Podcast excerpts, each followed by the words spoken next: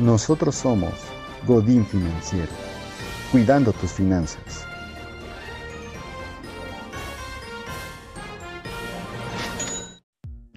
Estamos en este podcast de Godín Financiero hablando acerca de antifragilidad en lo cotidiano.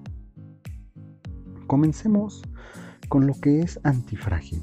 Seguramente para ti será un concepto nuevo, pero si te encuentras siguiéndonos desde hace algún tiempo en nuestras redes sociales, especialmente en Instagram, no te sonará demasiado ajeno este concepto.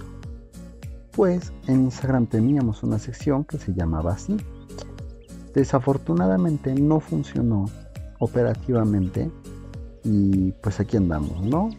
Renovándonos, renovarse o morir. Así lo han dicho varios y aquí estamos nosotros, renovándonos. Hablemos primero acerca de lo que es lo antifrágil. Comencemos por el hecho de que este concepto es sumamente novedoso. Anteriormente no se pudo ubicar un vocablo que lo describiera como te lo haremos a continuación.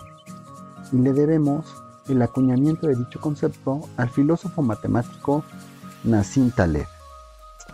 Comencemos por lo siguiente. Hablemos de lo frágil. Todos creemos erróneamente que el principal atributo de lo frágil o de todo aquello que tiene que ver con la fragilidad es que se rompe con facilidad. Ya se hable de porcelana, de cristalería o de algunos egos, tienden a romperse de manera fácil. Te voy a pedir por favor que pienses en cuál sería un opuesto a frágil. ¿Vale? Tendrás 5 segundos.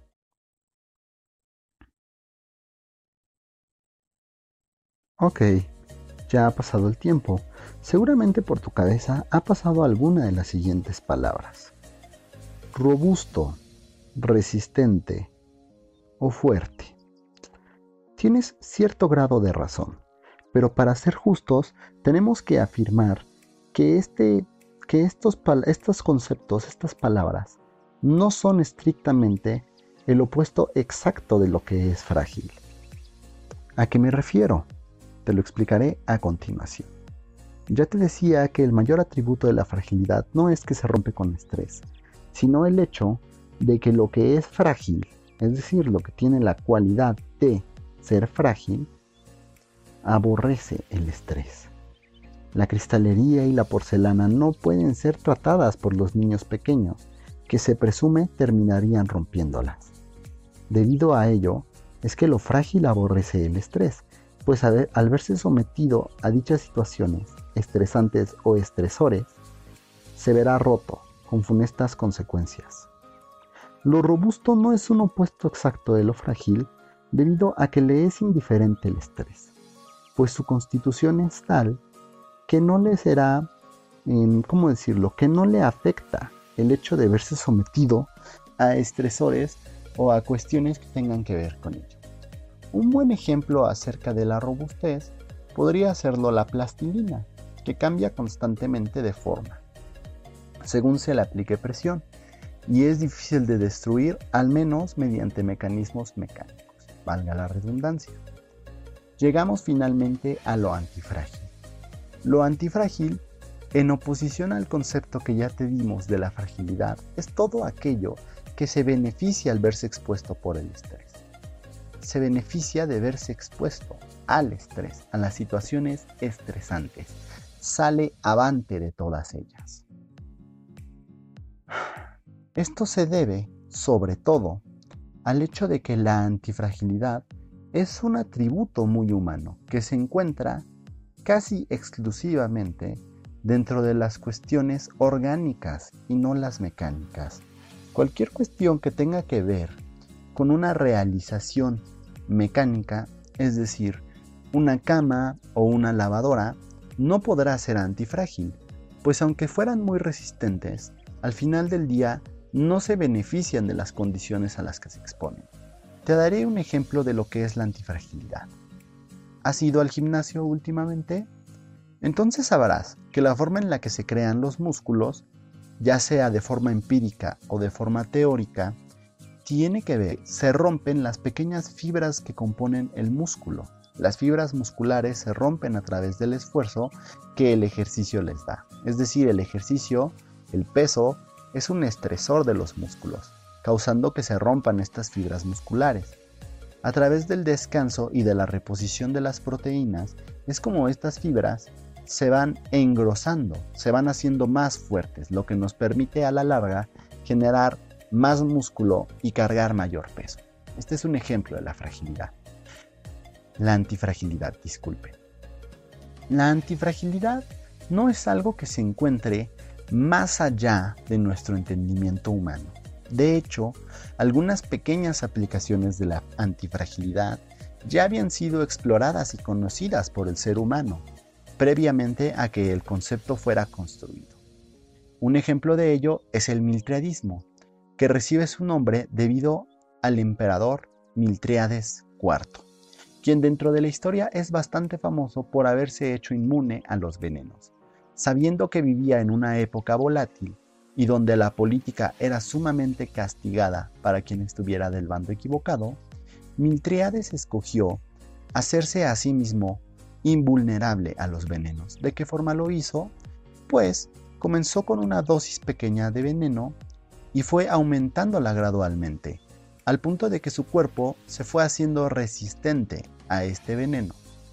Cuenta la historia como pequeña anécdota que el día que Miltriades intentó suicidarse bebiendo una copa de veneno, no lo pudo lograr, pues había realizado bastante bien su cometido, por lo cual tuvo que solicitar los servicios de su general al Aquí tenemos una cuestión muy interesante. Podemos ser antifrágiles ante unas cosas, pero no ante todas. La antifragilidad no es un valor absoluto. Miltriades era antifrágil al veneno, pero no así a la espada. Finalmente, el otro ejemplo de la aplicación de la antifragilidad un poco más restringida es la hormesis, que fue descubierta por accidente, como todos los grandes descubrimientos e inventos de la humanidad a lo largo de la historia. Pero eso ya te lo platicaremos en otro capítulo de este interesante podcast. La hormesis fue descubierta accidentalmente cuando un científico se dio cuenta de que había rociado por accidente, reitero, ciertas dosis de veneno en recipientes que tenían penicilina y se encontraban abiertos. Se cuenta de que en las recipiéntulas em, los organismos que se encontraban dentro de ella habían evolucionado de una mejor forma que en las otras, que no tenían nada de veneno y que en otras pues el veneno había hecho lo suyo y había matado a todos los organismos en el interior de la cápsula. En ese momento, la hormesis fue malentendida, pues se entendió como un problema de dosis.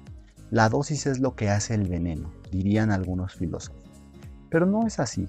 La hormesis básicamente tiene que ver con el hecho de que exponernos, mm, ¿cómo decirlo de manera? Exponernos de manera ocasional a la creación de distintos estresores beneficia a nuestro cuerpo y a ciertos organismos. Un ejemplo que tenemos a la mano respecto de la hormesis lo puede ser el ayuno. El ayuno no se realiza de forma cotidiana. De hecho, las recomendaciones médicas es que se realice una vez cada 8 a 10 días. Es decir, una vez por cada 8 o por cada 10 días, entre ese lapso, nos bastará para mantenernos sanos. La función del ayuno no es otra que filtrar todas las células que se encuentran muertas dentro del cuerpo y en buena parte del tejido, alimentándose el cuerpo a la ausencia del alimento o de otra fuente de alimentación de los sobrantes que quedan al interior de sí. Algo que a la larga resulta útil, pero si lo hacemos de forma reiterada y abusamos de este recurso, no tendremos sino un resultado adverso, pues el cuerpo reaccionará guardándose los lípidos como una reserva, haciendo justo lo contrario de lo que queremos. Estas han sido dos aplicaciones de la antifragilidad que han sucedido previo a que este concepto existiera para nosotros. Espero que te haya gustado mucho este primer capítulo de la serie Antifragilidad en lo cotidiano. En nuestro siguiente capítulo te hablaremos de cómo entender un poco más la triada, que es lo frágil, lo robusto y lo antifrágil, a través de una explicación de conceptos mitológicos. Y te diremos cuáles son varios ejemplos, te daremos varios ejemplos acerca de lo que es frágil, lo que es robusto y lo que es antifrágil respecto de una misma cuestión. Suena interesante, ¿verdad? Nos estaremos escuchando pronto. Te saluda Miguel Caloca, CEO de Godín Financiero. Hasta la próxima.